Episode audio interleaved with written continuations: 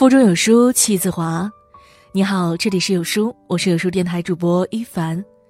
今天要和你分享的文章呢，来自国馆。禁欲，成年人最高级的性感，一起来听。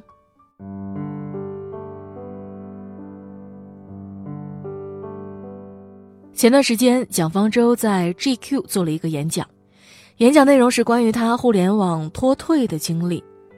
不看，基本不浏览社交网络，不吵，不进入任何微信群，不在社交网络上陷入争论，不聊，尽量减少在微信上跟人唠嗑。在几个月的脱退实验中，蒋方舟说，感觉非常良好，并打算一直持续下去。蒋方舟的做法让我想起了大学导师说过的话：“互联网越是发达，我们就越该跟互联网保持距离，甚至都可以达到禁欲的地步。所谓对互联网禁欲，就是能够克制自己在闲暇时刻玩一玩的念头，能让自己不因无聊就掏出手机。其实看看周围人就会发现，大多数人对互联网的态度还是纵欲。在知乎上有这样一个热门问题。”夫妻两人一天下来超不过十句话，这样的日子怎么过？提问者说，丈夫每天都是进门上一个小时的卫生间，吃完晚饭后就在电脑边一直凌晨一两点和不同的网友聊天。现实大家都是这样过日子的吗？其实这何尝不是一种生活常态？多少人禁这欲禁那欲，可就是禁不住玩手机的欲望。不管走在哪里，总能发现男男女女们面对面坐着，都是各自抱着手机，打游戏、刷朋友圈。他们对着屏幕，时而大笑，时而皱眉，却舍不得分任何一点情绪给对面的人，在原本有着能约出来的情分面前，显得格外冷漠。有数据统计，平均每个人每天看手机的时间超过六小时。不懂对手机禁欲，多少人把四分之一的时间都耗费在了各种资讯、游戏、无聊的朋友圈上。想想都让人觉得可惜。我想，应该很多人都有过这样的经历吧。原本想好好聚一聚的同学会，聊了没多久，大家就不约而同拿起了手机。看到有人猝死后，就告诫自己不能再熬夜了。可是睡前手机越玩越嗨，最后还是深夜才入睡。明明知道还有很多工作没有做完，可还是忍不住要在群里跟几个不熟悉的人开一会儿大山。为什么我们总是没法对手机禁欲？说白了，不过是生活太乏味，手机太有趣了。只要打开手机，我们就能看到最搞笑的视频、最有深度的思考、最感人的故事。再加上那一个个不断刺激我们兴奋点的内容，总是能让人轻而易举就收获快乐。但关掉手机，身边人讲的冷笑话一点都不搞笑，周而复始的生活简直无聊透顶了。曾看过一个网瘾中年人的独白：在生活中，我不过是一个毫不起眼的胖子，秃头、大肚腩，长得还丑，事业一事无成，家庭呢一地鸡毛。在网上就不一样了，在游戏中，很多人都想要跟我结婚，队友们都说我简直帅呆了，是他们心中的男神。这多像现代人的缩影，每天都在用手机里的一点甜，来抵御生活中来自四面八方的暴击。新周刊曾做过一个调查，发现中国人最缺的就是快乐，在中流砥柱的八零后中。感到快乐的人只有可怜兮兮的百分之零点九一。正如白岩松所说，现在中国人好像总是不快乐。学生抱怨作业多，白领抱怨工作累，妇女抱怨家务忙，官员抱怨应酬多，老人呢抱怨子女不回家。生活压力大，需要用手机透透气，听上去并没有什么问题。可是，很多人已经不是在用手机来放松解压，甚至已经到了走火入魔的地步。曾在网上不止一次看到过，幼儿园的孩子合唱一首歌：“爸爸，爸爸，请你放下手机，你有多久没陪我做游戏？”“妈妈，妈妈，请你放下手机，你有多久没关心过我的学习？手机，手机，我问你，你为什么有这么大的魔力？看着一个个稚嫩的脸庞，千万不要觉得是在作秀，因为玩手机而忽略孩子教育的家长，简直是一抓一大把。之前就在新闻中看过，在银川有一个爸爸带着三岁的孩子下楼拿东西，跟孩子往家走时也没有留意孩子，就是一边走路一边玩手机。等到家门口，才发现孩子不见了。这个爸爸都不知道孩子是什么时候走丢呢。也就幸亏孩子被民警及时发现，这才避免更大问题的发生。都说孩子是父母最重要的人，但是与手机相比，好像这种重要性就没有那么大了。有不少小学生就在作文、日记中吐槽父母太爱玩手机。你就只会玩手机，你快成手机的爸爸了。别人都说我是爸妈的掌上明珠，我看呐，手机才是他们的掌上明珠。别人家都是有了二胎，我爸妈不用，因为啊，他们的二胎是手机。曾在湖北的一场作文竞赛中，阅卷老师说，超过百分之二十的孩子都吐槽家长太爱玩手机。爸爸看新闻、玩网游，妈妈逛淘宝，甚至连爷爷奶奶也在手机上玩俄罗斯方块。这是一件多么可怕的事情啊！我们只是一味的在手机里寻找放松与快感，却不知道我们的生活却正在一点点被杀死，我们生活的重心也正在一点点的转移。《纽约时报》曾调查发现。越失败的人越会把过多的时间精力用在了线上，越成功的人越能从线上抽离，专心过好线下的生活。为什么那些优秀的人总是能够对手机禁欲，不让自己花过多的时间与精力？我想，这是因为他们知道，玩手机最大的危害不是浪费时间，而是让机会成本变大。所谓机会成本，就是那些原本可以有机会属于你的价值。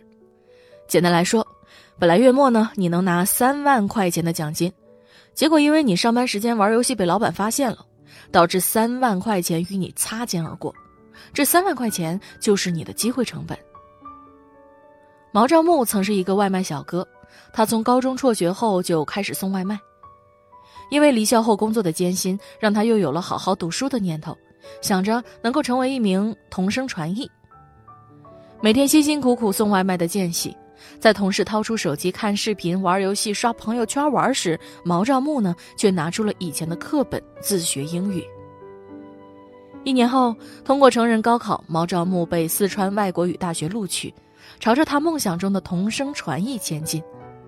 而他身边的那些同事们，大多都还在原地踏步，继续送着外卖，玩着手机。在玩手机的间隙，我们到底会错失什么？谁也不知道。如果我们能够预知自己将会错失的东西有多宝贵，我想，很多人都会放下手机。没有人能够预知未来，我们能做的不过就是尽量降低机会成本，让未来多一点机会罢了。越是处于高层次的人，越是会重视自己的机会成本，他不会为了眼前而放弃长远的打算。这也就是为什么，禁欲的人会变得越来越禁欲，越来越优秀；放纵的人会变得越来越放纵，越来越扶不上墙。曾在社交网站上看过一个视频，一个外国小哥挑战二十四小时不玩手机。为了不玩手机，他把手机装进了密封袋，放在了衣柜的最上面。对于手机不离身的他来说，这简直太难熬了。只是一开始的十五分钟没有手机，让他坐立不安，上厕所时都不知道该干什么。为了能转移这种不安，小哥就强迫自己把关注点转移到线下。没有手机可以玩，就只能跟朋友好好聊天；没有游戏可以打，就只能去附近公园爬爬山；没有朋友圈可以刷，就只能在睡前好好看会儿书了。在视频的最后，小哥说。已经很久没有过得这么纯粹了，用心去了解朋友的新变化，感受大自然的美好，品读书中的智慧。当小哥再次拿起手机后，发现比起线下的纯粹，手机的好玩也太过单一了。我很赞同小哥的说法，一个真正了不起的人，不是那些在网上有着多少光环和赞誉，而是那些能过好现实生活的人。也许，他不知道怎么让游戏排位更靠前，但他有着极大的耐心陪着女儿慢慢长大。也许。别人聊的明星八卦，他一个都不知道，但他能做出一桌子好吃的饭菜。也许，对于发生的热点，他总是后知后觉，但他愿意听老婆絮絮叨叨的说一大堆的闲话。这些能把时间、精力、注意力都投入到生活、家庭身边的人，即使看上去有点落后了，但他们却是最厉害的人。一个能撇去网络上的热闹，把日子过得热气腾腾的人，怎么能不厉害？没有一个人是孤岛，我们需要在现实的生活中找到根。如果只是活在看不见摸不着的虚幻中，那现实生活中的幸福感永远都不会属于我们。如果不放下手机，你根本不知道，原来你跟别人的感情可以这么亲密。原来平凡的日子也能充满趣味。在日本有一家餐厅，严格禁止客人在吃饭期间玩手机。如果你想要在这家餐厅用餐，就得把手机调成飞行模式，并把手机屏幕朝下。老板说，他这样做的目的就是想要提高客人们的用餐质量，让大家回想起人与人交流时最基本的模样。并记住这段纯粹的互动时光。这样一个餐厅听上去很奇葩，没 WiFi 不说，还不让你玩手机。可就是这样一个餐厅，在当地还十分火爆，如果不提前预约，很难能排到好。为什么会这样？其中一个很重要的原因，就是现代人都知道老玩手机不好，却又没办法果断离线。哪怕是没有什么要紧的事情，也是习惯性玩手机，没法做到及时回归生活。及时离线能力，恰恰是这个时代最稀缺的能力。但看看这个世界，多少人根本就不懂得什么叫及时离线。很多人线上线下割舍不断，该把时间花在线下的，却把大把精力花在了线上。曾看过一组摄影作品，摄影师把人们手中的手机 P 掉后，一切竟变得有点魔幻可笑。明明是对方的枕边人，在最近的距离把对方推向更远，伸手就能拥抱，最后却变成了背对背玩手机。好不容易盼来的假期，爸爸在忙，妈妈在忙，只剩孩子一个人在旁边，呆若木鸡。明明是最亲密的家人啊，却看不出任何一点幸福与甜蜜。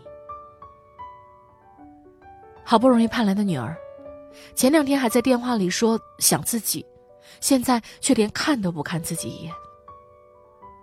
你只关注到了屏幕里的精彩内容，却没有看到最亲近人眼中的落寞与失望。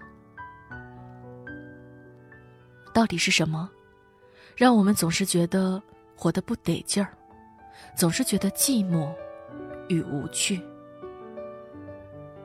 或许，就是那无法拥有的离线能力吧。